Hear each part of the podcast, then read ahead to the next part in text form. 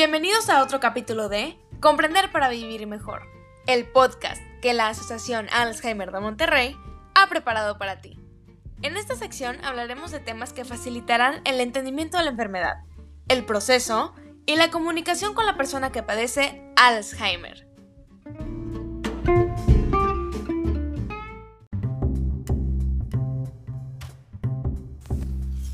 Soy la doctora Patricia Colunga, médico y gerontólogo, fundadora del Instituto Gente Grandiosa. El tema de hoy es niebla cerebral, un tema de gran impacto en la vida de todos los individuos y un tema también que está muy, muy de actualidad, del que está generándose una gran cantidad de información científica en todo el mundo. ¿Qué es la niebla cerebral? Pues es una serie de síntomas y signos cognitivos que aparecen posterior a haber padecido la enfermedad COVID-19.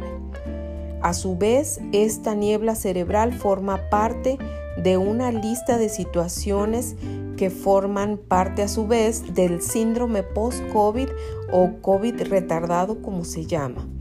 Eh, y bueno, se presenta como alteración eh, de algunos eh, dominios de la corteza cerebral eh, o síntomas o signos cognitivos que son la memoria, hay alteraciones de ella, alteraciones en la atención, hay una falta de concentración, una alteración en el proceso de los datos que están llegando a nuestro cerebro, ¿verdad? Nos tardamos mucho en reaccionar, hay fallas en la atención y por supuesto en, en ejecutar una, una función y disminuye la habilidad visoespacial.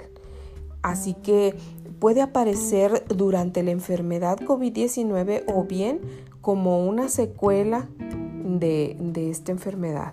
Y pues esa larga lista que encabeza el síndrome post-COVID y que la encabezan la niebla cerebral en un 81%, también va acompañada de el dolor de cabeza en un 68%, de hormigueo en el cuerpo en un 60%, de la pérdida del gusto y del olfato en un 55% y bueno, otros síntomas que se acompañan también en esta lista como el mareo, el dolor, la visión borrosa y el zumbido de oídos de mucho impacto todo este síndrome post-COVID porque puede prolongarse hasta cinco meses después de que ha ocurrido el alta de la enfermedad de COVID-19. Y bueno, ¿cómo se produce esta niebla cerebral? Pues hay dos grandes vías por las cuales pudiera presentarse una inflamación de la corteza cerebral y generarnos estos síntomas. Por ejemplo, uno de ellos sería la infección del epitelio olfatorio, la continuidad del nervio olfatorio a la corteza, al área prefrontal, causando una inflamación o bien por vía linfática o sanguínea. También hay una vía secundaria en que puede ocurrir en estados inflamatorios previos o enfermedades ya que estaban establecidas como la enfermedad pulmonar obstructiva crónica, la diabetes mellitus, la hipertensión arterial. Otra vía sería que es secundaria es la disminución del oxígeno durante la enfermedad que nos puede generar pues cambios de oxigenación en nuestras neuronas y causar esta niebla cerebral como secundario a ese déficit que ocurrió.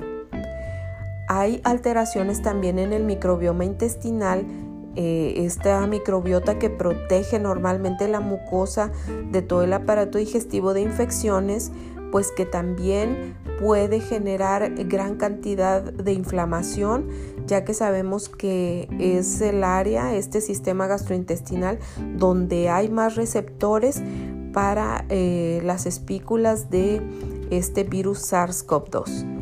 Entonces, esas son las vías eh, que se han estudiado pero, ¿qué sienten las personas que tienen niebla cerebral?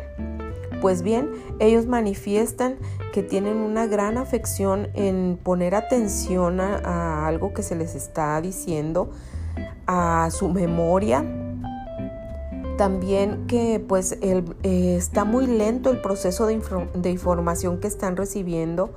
Eh, dicen, ay, me tardo mucho en entender lo que me están diciendo y pues falta mucha concentración, hay dolor de cabeza persistente, de hecho, eh, depresión o ansiedad, algún malestar que presenta la persona que dice no me siento completamente bien. Y claro, esto es de gran impacto a la hora de, de ejecutar alguna función, sobre todo si estamos activos en un trabajo o bien en, casa aquellas personas que pues tienen que incluso cocinar y lleva un proceso, ¿verdad? El cocinar, el hacer un plan, en hacer las compras, en ejecutar esa tarea de cocinar y entregar un producto terminado, por ejemplo. Entonces toda esa función ejecutiva se ve alterada y cuando hay trabajo pues tenemos problemas definitivamente. Así que, ¿qué es lo que podemos hacer una vez que ha aparecido estos síntomas? Primero, no ignorarlo, ¿verdad? Hay que tomar acciones y rehabilitar estas áreas porque no se rehabilitan solas. Así que vamos a empezar eh, con el número uno, la recomendación número uno que será estimulación cognitiva. Número dos, eh, trabajar con la higiene del sueño, tener un orden en el sueño, para poder recuperarnos. Sabemos que las alteraciones del sueño nos pueden causar trastornos cognitivos serios. Eh, número 3. Realizar ejercicios de rehabilitación respiratoria para oxigenar todas nuestras células, específicamente nuestras células cerebrales que requieren y demandan de una gran cantidad de oxígeno.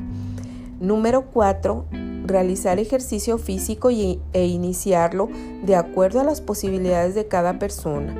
Número 5. Manejar el estrés, ya que sabemos que durante el estrés se produce la hormona cortisol, que es una hormona proinflamatoria. Y, para, y si no lo hacemos así, no podemos cortar este estado inflamatorio que nos va a generar más y más inflamación a nuestras células cerebrales. Así que estas son las conclusiones, estas son las recomendaciones y termino con una frase del doctor Santiago Ramón y Cajal que dice así, todo hombre puede ser, si se lo propone, escultor de su propio cerebro.